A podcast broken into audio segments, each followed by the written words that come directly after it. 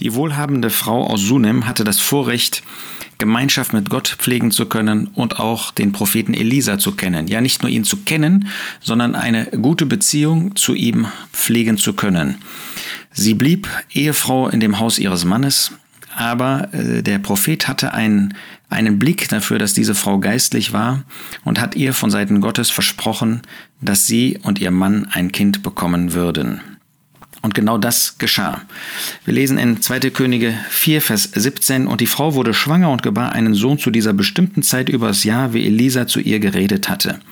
Wenn wir ein Leben mit Gott führen, dann werden wir erleben, dass Gott sich auf unsere Seite stellt, dann werden wir erleben, dass Gott uns wirklich segnet und dass er uns belohnt für die Treue. Eigentlich ähm, ist ja Treue eine selbstverständliche, eine selbstverständliche Antwort auf das Geschenk neuen Lebens, auf das Erlösungswerk, das der Jesus für uns vollbracht hat. Und doch belohnt uns Gott, das ist großartig.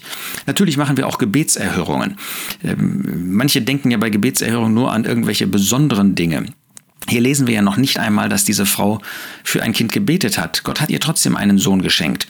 Es war Elisa, der ihr den verheißen hat, obwohl sie nicht darum gebetet hat. Also wir erleben Gebetserhörung sogar in dem Sinne, dass wir nicht einmal dafür gebetet haben, weil uns der Herr wichtiger ist als ein Geschenk. Und dann gibt er uns nicht nur die Gemeinschaft mit sich selbst, sondern darüber hinaus noch Geschenke, für die wir nicht einmal gebetet haben. Aber wir erleben ja jeden Tag Gebetserhörung. Wenn wir um Bewahrung bitten, dann können wir abends dem Herrn danken, dass er uns bewahrt hat. Was für eine Gebetserhörung. Wir nehmen das gar nicht so richtig wahr, weil wir so fixiert werden manchmal auf Sondergebete, ähm, auf besondere Gebete. Aber da sollten wir niemals das Augenmerk drauf richten, sondern auf ein ganz tägliches Leben mit dem Herrn, wo er uns segnet, wo er uns täglich seine Güte erweist. Aber manchmal, wie hier bei dieser Frau, sehen wir, dass er auch Außergewöhnliches tut. Nochmal, ich habe das schon äh, bei einem anderen Podcast gesagt, es ist nicht die Zeit der großen Wunder, obwohl Gott Wunder tun kann und auch Wunder tut.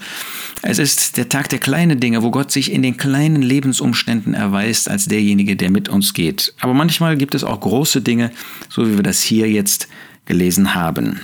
Dann heißt es weiter in Vers 18, und das Kind wuchs heran, und es geschah eines Tages, da ging es hinaus zu seinem Vater zu den Schnittern. Offensichtlich war der Vater ähm, ein Landwirt, ein Farmer, und ähm, da durfte dann der Sohn, der jetzt inzwischen älter geworden war, der scheint also nicht mehr erst zwei oder drei Jahre gewesen zu sein, dann zu ihm gehen. Wir sehen also hier, dass die Geschichte dieser Sunamitin in dieser Situation jetzt sehr stark zusammengerafft wird, zusammengefasst wird und wir über mehrere Jahre gar nichts hören. Weiter lebte sie mit ihrem Herrn, weiter lebte sie mit ihrem Ehemann und weiter erlebte sie, dass Elisa regelmäßig, wie es ähm, in den ersten Versen dieses Abschnittes heißt, wie er ähm, bei ihnen vorbeigekommen war. Aber jetzt durfte der Sohn bei dem Vater sein. Das ist etwas, ein großes Vorrecht, wenn wir Väter sind, dass wir Zeit verbringen mit unseren Kindern, dass wir uns Zeit nehmen für unsere Kinder. So wie jemand mal gesagt hat, wenn wir keine Zeit haben für die kleinen Kinder, haben die großen Kinder keine Zeit mehr für uns. Also wenn wir keine Zeit uns nehmen für unsere Kinder, wenn wir das nicht als eine herausragende, hervorragende, äh, gewissermaßen erste Aufgabe in unserem Leben ansehen, dann brauchen wir uns nicht zu wundern, wenn nachher unsere Kinder mit uns nichts mehr zu tun haben wollen, wenn sie auch eigene Wege gehen, weil wir sie gar nicht mitgenommen haben in unser tägliches Leben mit hinein. Natürlich ist der Herr derjenige, der an erster Stelle kommt, aber wenn wir geheiratet haben, dann ist das unsere Ehefrau, unser Ehemann, die Priorität besitzen, unterhalb des Herrn natürlich und dann auch die Familie. Wir haben ja nicht eine Familie, um uns nicht um die Familie zu kümmern. Ja, das wäre ja absurd, wenn eine Mutter ähm, von Gott Kinder geschenkt bekommt und sich nicht um die Kinder kümmert, sondern arbeiten geht stattdessen und die Kinder in eine Kita oder Kindergarten oder sowas gibt. Nein, wir wollen unsere Verantwortung bei unseren Kindern wollen wir wahrnehmen, wollen uns Zeit nehmen für die Kinder und ähm, ihnen auch die Zeit geben, dass sie bei uns sein dürfen. Ja, wie hier bei den Schnittern. Das wirkt ja hier nicht so, als ob das jetzt etwas Einzigartiges gewesen wäre. Eines Tages, da ging er, gemeint ist, wieder einmal zu den äh, zu seinem Vater, zu den Schnittern. Und er, äh, das Kind sprach zu seinem Vater, mein Kopf, mein Kopf. Und er sprach zu dem Diener, trag ihn zu seiner Mutter. Das ist irgendwie tragisch, dieser Vers 19. Das Kind hat Kopfschmerzen. Ähm, und offenbar waren das nicht irgendwie Kopfschmerzen, sondern gewaltige. Mein Kopf, mein Kopf, das, das spricht von einer Dringlichkeit, die wir hier hören. Und äh, ja, man ist erstaunt, wie der Vater reagiert.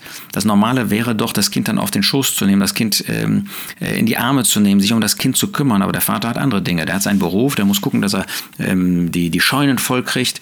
Der hat kein Auge, kein Empfinden, kein Herz für seinen Sohn. Wie ist das bei uns, die wir Väter sind, bei uns, die wir Eltern sind? Haben wir ein Herz für unsere Kinder? Haben auch wir als Väter ein echtes Herz voller Liebe für unsere Kinder? Haben wir Zeit für unsere Kinder? Und wenn es ihnen nicht gut geht, merken wir das eigentlich? Hören wir zu, wenn unsere Kinder uns so etwas sagen? Oder haben wir kein Interesse an unseren Kindern, auch wenn es ihnen nicht gut geht? Ähm, ich habe manchmal gedacht, ähm, dass wir leicht übersehen können, gar kein Empfinden haben, wenn eines unserer Kinder nicht gut läuft. Und dann kriegt man nachher irgendwann einmal mit, dass es Phasen gab, wo es dem Kind nicht gut ging, wo es vielleicht so Hilferufe losgelassen hat, aber man gar nicht reagiert hat, man das gar nicht registriert hat. Ähm, es kann äußerlich, wie hier in diesem Fall, kann es nicht so gut laufen. Es kann aber auch innerlich einem Kind nicht gut gehen, dass es Ängste hat, dass es gemobbt wird in der Schule, dass es Sorgen hat, dass es geistlich auf Abwege kommt, registrieren wir das, merken wir das? Merken wir das erst, wenn es zu spät ist? Ähm, und wenn es so ist, schicken wir es dann irgendwo hin, ja, zu, zu dem anderen Ehepartner oder womöglich zu irgendwelchen sogenannten Profis, zu solchen Fachleuten? Oder kümmern wir uns selbst, wenn es eben geht, um unsere Kinder? Trag ihn zu seiner Mutter. Wo ist denn die Verantwortung des Vaters? Merken wir, dass wir als Väter auch Verantwortung haben? Natürlich will ich nicht abstreiten, dass gerade das Herz der Mutter, das Mutterherz sprichwörtlich ist und auch eine besondere ähm, ja, eine besondere Beziehung zu Kindern, auch zu, zu Jungen, zu Söhnen haben kann und hat. Aber kommen unsere Kinder auch zu uns oder äh, sind wir so abschreckend, dass unsere Kinder nur zu unserer Ehefrau kommen? Haben wir Interesse an den Kindern? Merken wir, wenn es ihnen nicht gut geht, dass wir alles andere mal für einen Augenblick auch stehen äh, und fallen lassen, um uns unseren Kindern zu widmen? Was ist denn das Wichtige? Ist unser Beruf das Entscheidende in unserem Leben? Ja, wir müssen Geld verdienen. Wir müssen ähm, aufkommen für die Bedürfnisse der Familie. Aber geht es uns nicht in erster Linie um den Herrn und um die, die er uns anvertraut hat, unseren Ehepartner, unsere Kinder? Trag ihn zu seiner Mutter. Er trägt ihn noch nicht mal selbst zu seiner Mutter. Die Zeit hat er nicht. Das muss dann ein anderer machen. So können wir heute unsere Kinder abgeben in die Obhut von anderen, von, äh, hier war es ja kein weltlicher Mann, das gehörte ja zu dem, zu dem Hof von diesem Vater. Aber wir können das sogar in weltlichen Leuten, können wir unsere Kinder anvertrauen und meinen, die werden schon Gutes daraus hervorbringen. Kann das sein? Undenkbar. Wie kann die Welt sich um unsere Kinder kümmern? Und selbst wenn es die christliche Welt ist, ähm, Gott hat uns die Kinder anvertraut, nicht irgendjemand anders. Und dann sollten wir Väter, sollten wir auch uns Zeit nehmen. Und wenn wir uns einen Arbeitstag frei nehmen müssen, dann müssen wir uns halt einen Arbeitstag frei nehmen. Ich sage nicht bei jedem Kopfschmerzen, ja, aber hier ging es nicht einfach nur um irgendwelche Kopfschmerzen. Das macht ja der Verlauf der Begebenheit deutlich, dass es ganz gravierende Dinge waren, eine ähm, Krankheit, die zum Tode führte. Wir wollen, uns, wir wollen also daraus lernen, dass wir als Eltern natürlich beide Verantwortung haben. Wir können diese Verantwortung nicht auf unsere Frauen einfach abschieben, sondern wir selbst haben Mitverantwortung, auch als Männer, als Väter. Wir wollen sensibel sein für die Empfindungen unserer Kinder.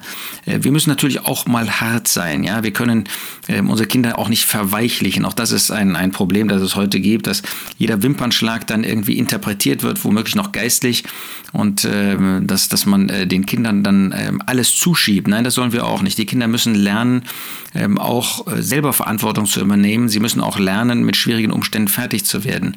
Aber hier sehen wir ja, dass etwas Besonderes vorgefallen ist. Hier sehen wir, dass es dem Kind nicht gut ging. Und da merken wir das Gehen wir darauf ein, geben wir Hilfestellung, beten wir mit unseren Kindern, beten wir für unsere Kinder, nehmen wir uns Zeit, uns ähm, dann auch mit ihnen zu beschäftigen, ihnen zu helfen, mit ihnen zum Arzt zu gehen, äh, mit ihnen Zeit zu verbringen, äh, mit ihnen zu sprechen, Zeit zu nehmen, um solche Hilfestellungen zu geben. Diese Geschichte ist wirklich außerordentlich lehrreich für Väter, für Mütter, für Gläubige.